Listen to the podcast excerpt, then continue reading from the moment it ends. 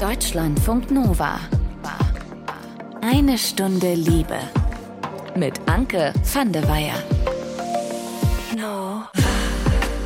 Wenn Geld oder Konvention keine Rolle spielen würden, dann würde ich ein freistehendes Grundstück haben wollen. Nicht zu groß. Da sollte dann am besten ein kleines Haus stehen, wo auf jeden Fall jeder von uns beiden einen Rückzugsort hat. Ich hätte super gern ein eigenes Zimmer, damit ich einfach meine Sachen da liegen lassen kann, das so dekorieren kann, wie ich will, weil ich liebe Deko-Sachen und mein Freund, der hasst Deko. So würden Darius und Anna aus der Eine Stunde Liebe Community mit ihrer Beziehungsperson zusammenleben, wenn sie komplett frei wählen könnten. In dieser Episode, da sprechen wir über die Frage, wo bzw. wie wollen wir eigentlich zusammenleben. Da werden wir über Geld sprechen und ihr werdet zwei Menschen kennenlernen, die wirklich sehr unterschiedlich leben. Später lernt ihr Katrin kennen. Katrin lebt mit ihrer Familie zu fünft auf 40 Quadratmeter und sie sagt, im Moment, da passt das ganz genau so. Jetzt lernt er erstmal Kati kennen. Und auch wenn sie namentlich sehr nah bei Katrin ist, es sind zwei unterschiedliche Personen, also einmal Kati, einmal Katrin. Und jetzt gehen wir zu Kati. Sie ist 33, freischaffende Künstlerin, Mutter von drei Kindern und führt nebenbei einen Reiterhof. Und Kathi, die ist mit ihrem Mann vor ein paar Jahren von Berlin ins Ländliche gezogen. Die wohnen jetzt zwischen Hannover und Bremen auf einem alten Pferdehof. Kathi und ihre Familie, die wohnen da zu fünft und ja, den Umzug, den haben sie gemacht, weil es ihnen in der Stadt irgendwann einfach viel zu eng war. Und weil Kathi und ihrem Mann Freiraum, also wirklich auch räumlicher Freiraum, innerhalb der Beziehung super wichtig ist. Deswegen haben die beiden auch getrennte Schlafzimmer, die wirklich sehr unterschiedlich aussehen. Ich bin absolut kitschig. Ich brauche eine Farbexplosion. Es ist so, dass ich auch stetig mein Zimmer ändere. Also wenn das jetzt so ein halbes Jahr lang so steht, kann es gut sein, dass ich mich schon so sehr langweile, dass es dringend wieder umgeräumt werden muss. Darüber hinaus wechsle ich wöchentlich meine Bettdecke, weil alleine die Bettdecke mich wiederum so glücklich macht, wenn sie neu bunt ist. Das wäre auch sowas für meinen Mann, das wär, nervt ihn total, findet er unlogisch. Alle zwei Wochen macht er das, ich mache das jede Woche, ich brauche das für mich, ich mag bunte Farben, knallige Farben, bei meinem Mann ist es so, der mag das wirklich ruhig und ähm, gedecktere Farben, dunklere Farben. Darüber hinaus hat er sein großes Aquarium äh, im Zimmer stehen, was ich immer liebevoll Sarg nenne, weil das ist einfach so ein zwei Meter großer Kasten ist und gläserner Sarg. Da muss ich mal an die Schneewittchen denken, wie sie da drin liegt. Und ich finde den ähm, einfach, es, es wäre mir einfach zu viel Raum. Es nimmt super viel Raum ein. Für ihn ist das pure Entspannung. Er liebt es über alles. Und ich halt überhaupt nicht. Und ähm, es war immer schon ein Traum für ihn, sowas in seinem eigenen Zimmer zu stehen zu haben und aus dem Bett aufs Aquarium zu gucken. Und das, ja, würde ich, habe ich vorher nicht erlaubt. Als wir nochmal kurzweilig zusammen Zimmer hatten, fand ich, das ging halt für mich nicht. Und so ist er super glücklich, dass er das jetzt hat. Sind das eher so, ich nenne es jetzt mal ästhetische Gründe für diese unterschiedlichen Zimmer oder gibt es da noch mehr Gründe, warum ihr sagt, da braucht wirklich jede Person ihr eigenes Reich? Definitiv noch mehr Gründe. Unabhängig von den ganzen Sachen, die man sich selber erfüllt, ob mein Mann da jetzt seinen großen PC stehen hat, ich mein ganz, ganz buntes Zimmer mit tausend Farben und Kleidern, ähm, ist halt einfach so, dass wir komplett unterschiedliche Schlafrituale haben. Mein Mann legt sich ins Bett und schläft sofort ein er macht alles dunkel, er macht das Fenster zu, er macht die Heizung an, er macht am besten noch eine Gardine vor, legt sich ins Bett und dann heißt es ja, Punkt 11 muss ich schlafen, weil ich muss ja auch früh wieder aufstehen. Und für mich ist das ähm, so eine Einschränkung, dass ich mich wirklich innerlich, also ich könnte schreien, wenn mir jemand sowas auferlegt.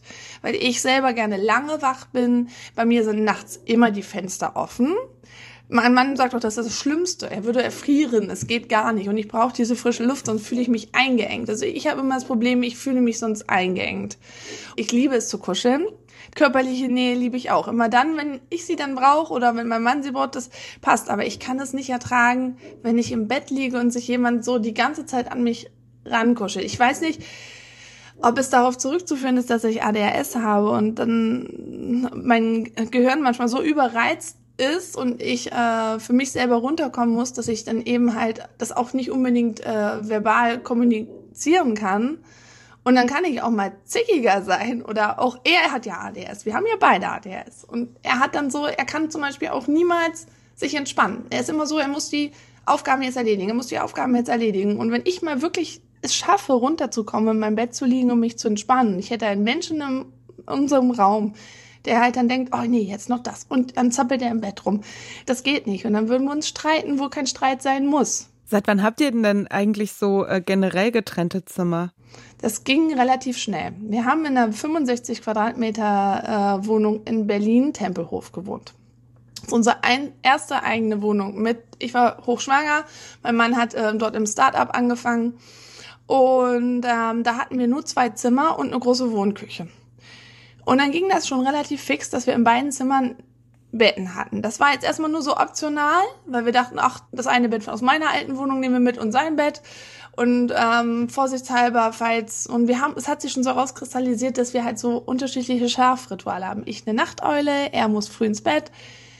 Und dann fing das so schleichend an, dass wir das einfach so gemacht haben. Es war gar nicht so, dass wir beschlossen haben, ja, du musst jetzt in diesem Zimmer schlimm. Das haben wir irgendwann später benannt nachdem wir uns dann irgendwann ein eigenes Haus gekauft haben. Da haben wir es richtig benannt. Wir haben gesagt, so jeder kriegt sein Zimmer.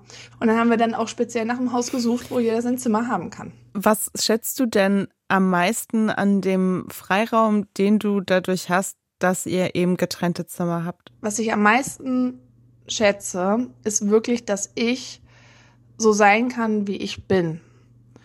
Weil ähm, eine Ehe, wir sind jetzt seit zehn Jahren zusammen, hat auch viel mit Kompromissen zu tun. Und diese Kompromisse sind total klar und logisch. Aber ähm, manchmal wird man ja auch unglücklich, wenn man zu viele Kompromisse eingeht. Und das führt ganz oft dann zu so unterdrückter Wut und man kann es auch manchmal nicht so betiteln. Und dann ist es für mich einfach ein ganz großer Punkt, den wir uns beiden rausgenommen haben, dass wir individuell sein dürfen. Und das finde ich so besonders an der ganzen Sache. Es ist nicht mal, äh, er schnarcht oder solche Sachen. Das sind gar nicht mal diese größten Punkte, sondern dass wir uns beide erlauben, individuell zu sein. Hast du das Gefühl, dass du ähm, dadurch, dass ihr quasi, was eure Wohnsituation angeht, beziehungsweise diese getrennten Zimmer so kompromisslos seid, dass du dafür andere Kompromisse dann auch besser machen kannst? Ja, definitiv. Also das ist, ähm, finde ich ganz klar, dass wir da an anderen Punkten eher aufeinander zukommen können. Wirklich, es wiegt es tatsächlich ein bisschen so auf. Man kann halt einfach wirklich besser sagen, bis dahin äh, habe ich die Möglichkeit, dir mehr Raum zu geben in dem Bereich, weil ich mich einfach mehr entspannen kann, zurückfallen lassen kann. Das ist schon der Fall, weil ich äh, weiß, dass es manchmal in anderen Beziehungen halt dann sehr stark zu Stress kommt und zur Einengung. Aber natürlich ist das immer ein Prozess. Es ist nicht alles von Anfang an so gewesen. Also auch selbst jetzt fällt man manchmal, wenn man einen schlechten Tag hat, in seine alten Muster zurück. Wenn man zum Beispiel sich über Ordnung aufregt. Eigentlich darf ich nicht sagen, wenn es unordentlich bei meinem Mann ist im Zimmer, weil es ist sein Bereich. Aber ich mache es manchmal doch. Aber auch dann halt, wenn ich gestresst bin, merke ich. Und dann muss ich mich dann auch mal wieder zügeln und sagen so, halt Quatsch, es ist ja gar nicht dein Bereich. Also du hast damit eigentlich gar nichts am Schaffen, es ist sein Wohlfühlbereich und wenn er sagt, pff, es liegt da Klamotten auf dem Boden oder irgendwas, dann darf er das ja auch gerne so machen, wie er möchte. Was man eben so viele Jahre gelernt hat, das verlernt man dann eben auch nicht von jetzt auf gleich. Es ist, wie so oft, nicht linear. Es geht in Wellen und manchmal geht es wahrscheinlich auch besser und manchmal schlechter. Und zu diesem letzten Punkt, den Kathi angesprochen hat, ne, mit den Kompromissen, die man in einer Beziehung ja sowieso schon macht, den finde ich wirklich sehr interessant. Also auch wenn es jetzt so vielleicht ein bisschen unromantisch klingt, man macht in einer Beziehung ja einfach automatisch voll oft kleine oder große Kompromisse. Ich glaube, es passiert auch teilweise so unterbewusst und das ist ja auch voll okay. Aber vielleicht gibt es eben doch die Möglichkeit, so eine Sache, die einem besonders wichtig ist, total kompromisslos durchzuziehen und dadurch eben an anderer Stelle viel entspannter Kompromisse zu machen. Und diesen Wunsch nach räumlichem Freiraum, den sich Kati mit ihrer Familie geschaffen hat, der ist auch deutlich geworden, als wir mal in der Eine Stunde Liebe Community rumgefragt haben, wie würdet ihr denn leben, wenn ihr komplett unabhängig wärt? Feline zum Beispiel so. Ich glaube, wenn alles egal wäre, würde ich am allerliebsten mit meinem Partner zusammen in einer sehr, sehr großen Wohnung ähm, wohnen, die sowohl nah an der Stadt angebunden ist, aber auch Zugang zur Natur hat. Und wir hätten auch einen Garten und einen Balkon und auf jeden Fall aber auch genug Space füreinander und viel Platz, sodass jeder sich auch mal zurückziehen kann. Jetzt kann man sich natürlich immer sehr viel wünschen. Man kann auch immer schön vor sich hin träumen. Aber wie ist denn eigentlich der Ist-Status? Also wie wohnen die Menschen in Deutschland wirklich zusammen? Statistisch gesehen nehmen die Einpersonenhaushalte in Deutschland jedes Jahr leicht zu, aber Mehrpersonenhaushalte sind immer noch der Großteil, vor allen Dingen Zwei-Personen-Haushalte. Und vielleicht seid ihr auch selbst in der Situation oder bekommt's in eurem Umfeld mit, Wohnungssuche kann einfach richtig, richtig ätzend sein. Ja, manche Paare, die müssen super lange auf die passende Wohnung warten. Die gucken sich 50, 100, keine Ahnung wie viele Wohnungen an und es passt dann irgendwie nie doch so richtig. Und deswegen hat sich eine Stunde liebe Reporterin Esther Ritscher mal die Wohnsituation in Deutschland angeguckt. Ich habe sie gefragt, dass das mit dem Wohnraum finden teilweise echt so super schwierig ist. Liegt das an unseren Ansprüchen? Ich würde sagen, es ist kompliziert. Grundsätzlich ist die Gesamtzufriedenheit, was Wohnen angeht, schon mal ziemlich hoch. Besonders zufrieden sind die Menschen in Kleinstädten oder auf dem Land mit hohem Einkommen und Eigentum. Das ist jetzt ja auch erstmal nicht überraschend, denn die Mieten in deutschen Städten, die steigen kontinuierlich, vor mhm. allem aber in Großstädten. Wer da über ausreichend Einkommen verfügt, um die hohen Mieten zahlen zu können oder sogar Eigentum hat, ja, der lebt verständlicherweise glücklicher. Ähm, die ideale Wohnsituation wird dabei so beschrieben, eine ruhige Wohnlage und viel Platz. Für die 25 bis 35-Jährigen ist ein nutzbarer Außenbereich, also Garten oder Balkon, sogar so wichtig, dass sie dafür auf mehr Wohnfläche verzichten würden. Auch der Wunsch nach einem Eigenheim ist bei der jüngeren Generation noch stark, obwohl die Mehrheit eben zur Miete wohnt. Halten wir so erstmal fest, zufriedene Gesamtstimmung. Viele mhm. Menschen in Zwei-Personen-Haushalten, die anscheinend eine Wohnung gefunden haben. Das klingt fast schon zu gut, um wahr zu sein. Ne? Also ich weiß jetzt natürlich nicht, wie es bei dir ähm, so ist, aber in meinem Umfeld ist dieses Thema keine Wohnung finden oder aus der aktuellen Wohnung nicht ausziehen, obwohl man eigentlich gerne würde, weil man Schiss hat, nichts zu finden, schon ein großes Thema. Ja, also total. Bei mir ist es nicht anders. Und 2022 gab es da sogar eine Umfrage, wovor wir in Deutschland am meisten Angst haben. Und auf Platz eins waren da die steigenden Lebenshaltungskosten und auf Platz zwei ganz klar die Angst davor, dass das Wohnen unbezahlbar wird. Eine andere Befragung, die hat vor ein paar Monaten 1000 Menschen zwischen 16 und 29 befragt, was sie sich so ganz allgemein für die Zukunft der Welt wünschen würden. Mhm. Also wirklich ein weit gefasster Wunsch. Mhm. Und der war auch ganz klar auf Platz eins der Wunsch nach günstigerem Wohnen mit über 52 Prozent. Wie passt denn jetzt aber diese hohe Gesamtzufriedenheit, über die wir eben gesprochen haben, mit diesen Ängsten, die viele Leute haben, zusammen? Ja, es klingt erstmal widersprüchlich, aber wenn wir uns das genauer anschauen, die Menschen mit hohem Einkommen und Eigenheim, ne, das sind mhm. ja beispielsweise die, die am glücklichsten sind, ähm, das sind in den seltensten Fällen Menschen zwischen 16 und 29 Jahren. Menschen, die zur Miete wohnen, die bekommen ja mit jedem Umzug mit, wie sich die Lage verändert hat, wie die Preise steigen. Jetzt kommt noch die Inflation dazu. Das betrifft Menschen ohne hohes Einkommen und Eigenheim natürlich anders und schürt da auch die Angst, dass man sich irgendwann halt ja gar nicht mehr leisten kann, was man braucht. Die Angst ist ja gegebenenfalls auch nicht unbegründet. Jetzt kann man natürlich auf die Idee kommen, so durch Zusammenziehen, da können wir uns unser Wunschwohnen vielleicht doch noch am ehesten ermöglichen, eben weil wir uns den Platz teilen dann auch. Ja, Klar, also mit geteilten Kosten ist immer irgendwie mehr drin. Eine Auswertung vom Statistischen Bundesamt aus 2021, die hat ergeben, dass Alleinlebende circa 704 Euro monatlich für Wohnkosten ausgeben, Paare circa 1160. Also keine 580 Euro, wenn man das jetzt durch zwei teilen würde. Paare mit Kindern, die geben natürlich etwas mehr aus als Paare ohne Kinder. Da kann man schon mal so auf die Idee kommen, möglichst schnell zusammenzuziehen, ne? Ja, wäre auf jeden Fall verständlich. Äh, Pragmatische gesehen, Gründe dann ja, vielleicht. Schon okay. Äh, nee, statistisch gesehen äh, ziehen wir am häufigsten halt nach ein bis zwei Beziehungsjahren zusammen, spätestens so nach drei bis vier Jahren. Abseits der Statistik hängt das aber natürlich auch von anderen Faktoren ab. Die geteilten Kosten, die klingen erstmal nach einer sehr einfachen Rechnung, aber das ist natürlich nicht der einzige Grund fürs Zusammenziehen. Potenziell wahrscheinlich auch sowas wie gemeinsame Zukunft und so, ne, damit man nicht irgendwie in einem Jahr wieder auseinanderziehen muss und dann Umzugskosten hat. Ja, also das hoffe ich natürlich vor allem, aber auch ganz unromantisch halt, ob man sich ne, leisten kann, also gemeinsam. Manche von uns, die kommen vielleicht aus günstigeren WG-Modellen, in denen sie verhältnismäßig wenig zahlen mussten. Das sind zwar gemessen an der Gesamtbevölkerung nur rund fünf Prozent der Menschen, aber immerhin 14 Prozent der 20 bis 29-Jährigen und 8,5 Prozent der 30 bis 39-Jährigen, die ja auch tendenziell die Zielgruppe fürs Zusammenziehen sind. 350 Euro fürs WG-Zimmer ist natürlich auch echt nochmal eine andere Hausnummer, ne? Als irgendwie 500 Euro für eine größere Wohnung mit höheren Nebenkosten mit Freund oder Freundin dann. Ja, absolut. Also genau das meine ich. Da muss man ja auch erstmal überhaupt eine geeignete Wohnung finden. Für diese Vermittlung nehmen manche Anbieter ja auch schon Geld. Die zusätzlichen Anschaffungen wie Möbel, Küche und Co. müssen getragen werden. Und ja, dann spielt auch der aktuelle Stand des eigenen Lebens eine große Rolle. Bin ich gerade in der Ausbildung oder im Studium? Verdienen beide schon ausreichend Geld? Das sind alles so Parameter, die man damit einbeziehen muss. Und am Ende muss man sich ja auch irgendwie sicher sein, die Kosten auf längere Sicht tragen zu können. Denn für fürs Wohnen zahlen wir tatsächlich noch den dicksten Batzen unseres Gehalts.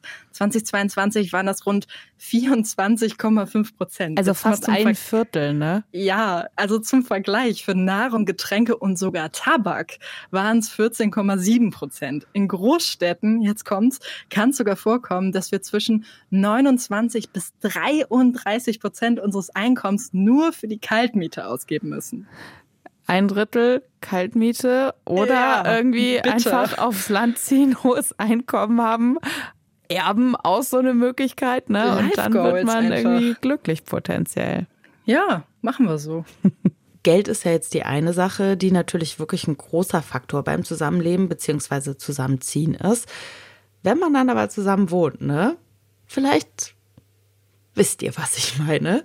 Da tut sich dann durchaus auch schon mal bei der Person, mit der man zusammen wohnt, so der ein oder andere Charakterzug auf oder die ein oder andere Angewohnheit, von der man denkt, so, ah ja, okay, also wenn ich das jetzt vorher gewusst hätte, dann hätte ich mich vielleicht anders darauf vorbereitet, auf das Zusammenleben. Bei Isabel zum Beispiel war das so. Ich muss jetzt leider gestehen, dass ich der unordentlichere Part bin von uns beiden. Das ja, kriegt man dann fast täglich irgendwie zu spüren. Natürlich gibt es eine Art Commitment, um den Alltag zu bewältigen, aber das sind Sachen, da muss man schon sehr viel aufeinander zugehen, damit sich beide wohlfühlen. Ich finde es richtig cool, einfach zuzugeben, zu sagen, ja, Leute, ich bin der unordentliche Part von beiden, ne? Und wenn man da Absprachen trifft, wie Isabel das ja auch gesagt hat, dann muss das Thema ja auch nicht zu so einem Riesending werden, ne? Und die Erfahrung, dass dieses ganze Thema Zusammenziehen gar nicht so eine große Sache sein muss, die hat auch Darius gemacht. Gerade als so bei uns das Thema aufgekommen ist, ja, man könnte ja mal zusammenziehen und irgendwie zusammenleben und so, da habe ich mir schon irgendwie so einige Gedanken gemacht und so, dass das ja alles dann schon super verbindlich ist und voll die Probleme birgt, wenn das dann irgendwie doch nicht funktioniert oder so. Aber im Endeffekt egalisiert sich das total. Jetzt nimmt uns Katrin mit in ihre Wohnung. Katrin ist 38, war ursprünglich mal Sozialpädagogin und arbeitet mittlerweile als Content Creatorin. Sie ist im Netz unter dem Namen Frau Wonnevoll unterwegs und auf ihrem Instagram-Kanal mit fast 70.000 Followern, da geht es unter anderem um Minimalismus. Und genau da sind wir auch schon beim richtigen Thema. Katrin, ihr Mann und die drei Kinder, die wohnen seit ungefähr zwei Jahren in Frankfurt auf 40 Quadratmetern. Das heißt, da wird wirklich jeder Platz genutzt. Also die Kinder, die haben zum Beispiel im Flur so eine eingezogene Hochebene, in der die schlafen und in der die sich auch mal zurückziehen können. Die Eltern, die schlafen im Wohnzimmer. Da wird dann abends eben das Sofa zum Bett. Katrin und ihre Familie, die haben aber, ich habe ja gerade gesagt, die wohnen seit zwei Jahren so, nicht immer auf so kleinem Raum gewohnt. Eigentlich war der Plan nämlich ursprünglich, wir vergrößern statt verkleinern uns. Wir hatten eine Dreizimmerwohnung im ersten Stock und als dann unser drittes Kind geboren wurde, da wurde unten die Wohnung frei und wir waren damals noch ähm, so in dem Glauben gefangen, man braucht mehr Platz, wenn noch ein Kind kommt. Und ähm, zu der Wohnung hier gehört ein schöner Garten. Und äh, wir hatten uns damals die Einzimmerwohnung zusätzlich angemietet, wollten das als Büro nutzen, wollten das ähm, ja als zusätzlichen Raum für uns nutzen, wenn Besuch kommt. Wir haben Familie, die nicht in Frankfurt wohnt, die kam dann häufiger ähm, zum Übernachten ähm, hierher. Ähm, ja, und dafür wollten wir die Wohnung ursprünglich nutzen und haben dann aber gemerkt, dass es eigentlich ähm, ja auch verschenkter Raum ist. Und ähm, eine Wohnung musste dann gehen oder sollte gehen. Und ähm, dann haben wir uns für die Dreizimmerwohnung entschieden, die ähm, ja dann gehen sollte. Wie sieht es denn bei euch aus? Also fünf Leute auf 40 Quadratmeter, das ist ja, ich sag mal, eher eng, wenn man das mal so von außen betrachtet. Wie zieht ihr euch raus, wenn irgendwie mal der Punkt eintritt, dass jemand seine Ruhe braucht oder wenn es jemandem zu viel wird? Ja, also ähm, ich habe das Glück, dass ich im Homeoffice arbeiten kann. Das heißt, ich bin eh an fünf Tagen die Woche ähm, alleine zu Hause, beziehungsweise an zwei Tagen die Woche ist auch mein Mann hier. Das ist natürlich für uns Eltern ähm, sehr wertvoll. Da haben wir Zeit, da haben wir Ruhe. Klar, wir müssen arbeiten, aber zumindest ähm, sind wir für uns und können die Ruhe genießen. Wenn wir alle zu Hause sind, ähm, dann gibt es eigentlich immer irgendwo einen Raum. Ja, die Kinder gehen auf ihre Hochebene, ziehen sich da zurück oder wenn alle im Wohnzimmer spielen und einer von uns Eltern mal Ruhe braucht, dann ziehen wir uns auch mal auf die Hochebene zurück. Ich hatte ja eben erwähnt, dass wir einen kleinen Garten haben. Im Sommer bin ich dann zum Beispiel auch immer gerne im Garten. Wobei das mit dem Rückzug für Eltern ja immer so eine Sache ist. Also ähm, das Bedürfnis ist auf jeden Fall da, aber ähm, die Räume ähm, zu verteidigen ist nicht immer leicht. Also selbst wenn man äh, auf Toilette ist, stehen sie vor der Tür und klopfen oder schieben Zettelchen unten durch oder sonst was. Also das ist auf jeden Fall grundsätzlich eine Herausforderung. Gibt es dann auch noch andere Sachen, die dich vielleicht auch manchmal so ein bisschen nerven an dieser Wohnsituation? Ja, wir haben keinen Backofen. Das nervt mich manchmal. Äh, wir mussten uns ähm, entscheiden in unserer kleinen Küche, ob Spülmaschine oder Backofen. Und ähm, ja, bei fünf Personen äh, war die Entscheidung dann relativ schnell äh, getroffen. Das hätte zu deutlich mehr Stress geführt, wenn ich jeden Tag so viel hätte spülen müssen oder wir, mein Mann und ich. Und ähm, ja, aber das fehlt mir auf jeden Fall im Alltag. Wie sieht's denn perspektivisch bei euch aus? Ähm, sagt ihr, das ist was, also für immer ist ja eh schwer zu sagen, aber wollt ihr das auf Dauer beibehalten, dieser kleine Raum? Nein, wir wussten von Anfang an, und das haben wir auch mit den Kindern besprochen, dass ähm, das Wohnen hier in der Wohnung ähm, ja zeitlich begrenzt ist. Irgendwann, wenn die Kinder älter werden, Richtung Pubertät gehen, dann äh, steigt auch das Bedürfnis nach Privatsphäre. Das ist jetzt tatsächlich noch gar nicht so bei den Kindern vorhanden. Die sind am liebsten bei uns. Aber wenn sich das dann ändern sollte, dann ähm, müssen wir als Eltern natürlich reagieren. Unsere Kinder wissen, dass sie entscheiden dürfen, wann wir mehr Platz brauchen. Wir Eltern achten aber auch sensibel darauf, dass wir den Zeitpunkt nicht verpassen. Und ja, sollte das da sein, werden wir nach einer größeren Wohnung suchen. Habt ihr schon Pläne dann, wie das konkret aussehen könnte? Nein, also wir äh, denken oft darüber nach, ähm, aber so richtig eine gute Lösung haben wir noch nicht gefunden. Ich glaube, das kann man auch gar nicht sagen, weil das natürlich vom Wohnungsmarkt abhängig ist. Mein Mann und ich, wir hatten mal die Fantasie, am schönsten wäre es eigentlich, einen riesengroßen Raum zu haben, den man mit Trennwänden unterteilen kann, also mit so Schiebetüren, die man dann aufschieben kann, wenn man miteinander sein möchte, aber auch schließen kann, wenn man Zeit für sich braucht. Aber das ist wahrscheinlich eher Wunschvorstellung und schwierig in der Realität umzusetzen. Was ich wirklich interessant finde, obwohl Katrin und Kati ja sehr unterschiedlich wohnen. Ne? Also die eine mit ganz viel Platz, die andere bewusst mit ganz wenig, bekommen die oft total ähnliche Rückmeldungen zu ihrer Wohnsituation. Also viele Menschen sind da wirklich irritiert und die sind dann auch so nach dem Motto drauf, also das kann ja wirklich gar nicht gut für die Kinder sein. Also wie sollen die sich denn da kindgerecht entwickeln? Wie soll denn da eine stabile und gesunde Bindung entstehen und sowas? Ja, und beide haben mir auch gesagt, und ihr habt es von Katrin ja gerade auch gehört, die machen das schon auch wirklich sehr abhängig davon, dass es den Kindern gut geht. Und wenn die Kinder irgendwann sagen so, hm, nee, das passt für uns nicht mehr, oder wenn die das irgendwie indirekt äußern, dann reagieren die da durchaus drauf. Was ich aus dieser Episode auf jeden Fall mitnehme, ist, dass es sich, egal in welcher Situation, in der man wohnt, wirklich lohnt, sich Gedanken zu machen, wo kann ich einen Kompromisse machen und wo will ich wirklich auf gar keinen Fall Kompromisse machen. Ist, wie gesagt, auch durchaus von den finanziellen Möglichkeiten abhängig. Aber ja, vielleicht sind da ja trotzdem dann so potenziell Veränderungen auch im Kleinen drin. Und wenn ihr hier regelmäßig zuhört, dann wisst ihr, was noch fehlt. Unser Liebestagebuch. In der letzten Folge, da hat Rike euch von einem Date erzählt, zu dem sie trotz massiver Online-Dating-Müdigkeit hingegangen ist. Also sie hatte eigentlich gar keinen Bock, hat sich gedacht, komm, gucken wir einfach mal. Und am Ende hat sich's gelohnt, denn es wurde ein richtig, richtig schöner Abend, der mit Geknutsche in einer Bar und einer langen und intensiven Umarmung bei der Verabschiedung geendet ist. Jetzt hat sich Rike mit diesem Mann nochmal getroffen. Und wie dieses Date Nummer zwei war, das erzählt euch Rike jetzt. Genau, wir hatten uns dann für ein paar Tage später nochmal wieder verabredet. Und das war eigentlich auch so das erste Mal, dass ich so ein Essen-Geh-Date hatte. Das hatte ich vorher zu dem Zeitpunkt noch nie. Es war immer irgendwie vorher, man trifft sich in einer Bar oder man trifft sich zum Spazierengehen, aber ich finde so ein Essen geht Date ist dann vom Gefühl her schon so ein Date-Date.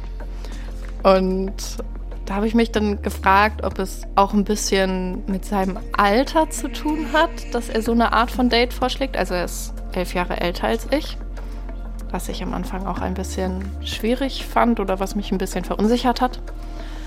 Und am Anfang war es dann schon ein bisschen so unsicher. Also wir waren beide so ein bisschen zurückhaltender, weil es irgendwie das letzte Mal hat es so cool aufgehört und so vertraut und dann trifft man sich ein paar Tage später und dann ist es irgendwie ein bisschen komisch. Unsere Gespräche waren dann halt so ein bisschen holprig. Man hat so gemerkt, eigentlich wollen wir beide, dass das irgendwie ein gutes Gespräch wird, aber waren beide viel aufgeregter, glaube ich, als beim ersten Date, wo wir halt gar keine Erwartungen eigentlich hatten. Und dann sind wir danach einfach noch spazieren gegangen, haben uns noch ein Eis beim Späti geholt. Und da wurde es dann so ein bisschen besser und auch so die Themen, über die wir geredet haben und es wurde auch irgendwie lustig. Ich hatte aber schon das Gefühl, dass wir so ein bisschen nicht ganz wissen, wo wir jetzt hinwollen, weil ich das Gefühl hatte, dadurch, dass ich das letzte Mal gesagt hatte, dass ich nicht mit zu ihm will, dass er auch erstmal nicht mehr fragen würde, weil er mir den Raum geben wollte. Ich dann aber trotzdem das Gefühl hatte, da führt es jetzt so dazu, dass wir uns beide nicht in eine gewisse Richtung trauen. Und dann hat er mich irgendwann gefragt, ob er mich zur Bahn bringen soll oder ob wir noch was trinken gehen wollen. Und da habe ich dann gedacht, wenn er mich jetzt, glaube ich, zur Bahn bringt, dann war es das mehr oder weniger. Also wusste ich nicht. Ich hatte so das Gefühl, so dann verläuft es sich eventuell, was ich irgendwie schade gefunden hätte. Und dann habe ich gesagt, ja, dann lass uns doch gerne noch in eine Bar gehen, irgendwie noch ein Bier trinken. Und dann waren wir dort und dann wurde es irgendwie gleich auch so ein bisschen gemütlicher und so ein bisschen körperlicher und haben uns so ein bisschen angekuschelt und dann auch geküsst. Und dann habe ich halt irgendwann gefragt, ob wir nicht zu ihm gehen wollen. Und dann hat er erst so gefragt, so wirklich? Und dann habe ich gesagt, ja. Also ich hatte Lust zu. Und dann, ab dem Punkt hatte ich irgendwie das Gefühl, war es wieder total entspannt. So, dann war es irgendwie voll locker und dann sind wir zu ihm gegangen und haben uns da auch erstmal irgendwie auf sein Sofa gesetzt und er hat noch was zu trinken geholt und wir haben gequatscht und haben uns zwischendurch geküsst und dann wieder gequatscht und immer wieder so ein, so ein langsames Herantasten und es war nicht so, wir sind jetzt bei ihm und schlafen sofort miteinander, sondern es war irgendwie, wir gehen so weit, wie wir Lust haben und da hatte ich auch das Gefühl, ich könnte trotzdem jederzeit sagen, ich möchte das nicht mehr. So oder bis dahin und dann ist in Ordnung. Und das fand ich auch einfach richtig schön, weil ich dann so die Zeit hatte, auch so da anzukommen und in der Situation anzukommen. Und Dann sind wir irgendwann in sein Schlafzimmer gegangen. Da war es halt dann genauso, also irgendwie total ruhig und total langsam und so total aufeinander Acht geben. Und er meinte dann auch, dass er richtig aufgeregt ist, was ich irgendwie auch schön fand, dass er das so gesagt hat und mir irgendwie ein gutes Gefühl gegeben hat. Und er dann auch eigentlich bei fast allem, was er gesagt hat, mich gefragt hat, ob das in Ordnung ist. Also zum Beispiel, ich würde jetzt gerne deine Unterhose ausziehen, ist das in Ordnung? Und dass er das einfach so gemacht hat, fand ich irgendwie richtig gut und hat mir ein richtig gutes Gefühl gegeben. Was sonst noch so in der Nacht und vor allen Dingen am berühmten Morgen danach passiert ist, das hört er nächste Woche hier bei Eine Stunde Liebe. Deutschlandfunk Nova. Eine Stunde Liebe. Und jetzt haben wir in dieser Episode ja auch am Rande über Klischees bzw. Konventionen von Beziehungen gesprochen. Und diese Klischees und Konventionen, die spielen natürlich nicht nur in Beziehungen selbst eine Rolle, sondern generell so in unserem Alltag, ne? Wenn wir mal wieder so die Schublade mit den Geschlechterklischees aufmachen. Und genau das thematisieren meine KollegInnen vom WDR-Podcast Carpe What, Dein Sinn Podcast, in ihrer neuen Folge. Die sprechen zum Beispiel darüber, dass es immer noch ein Problem ist, wenn eine Frau zum Beispiel oberkörperfrei spazieren geht oder wenn man als weiblich gelesene Person einfach mal übers Kacken redet. Bei Carpe What, da wird in jeder Folge ein neuer Sinnspruch oder eine neue Floskel auseinandergenommen und da wird eben geguckt, was steckt denn eigentlich dahinter? Und in der neuen Folge, da geht es um den Spruch, man kommt nicht als Frau zur Welt, man wird es. Ob dieser Satz wirklich Sinn ergibt und was eigentlich dahinter steckt, das checkt gerne mal aus in Carpe What Dein Sinn Podcast. Den bekommt er in der ARD Audiothek oder da, wo ihr am liebsten Podcasts hört. Ich sage an dieser Stelle nochmal ein großes Danke an Kathi und Katrin fürs Mitnehmen in Haus bzw. Wohnung. Und für euch gilt wie immer Fragen, Rückmeldungen und Themenwünsche. Die schickt ihr sehr, sehr gerne an mail at deutschlandfunknova.de. Ich bin Anke van der Weyer. Ich sage danke fürs Zuhören. Habt's gut. Deutschlandfunk Nova. Eine Stunde Liebe. Jeden Freitag neu. Auf deutschlandfunknova.de und überall, wo es Podcasts gibt. Deine Podcasts.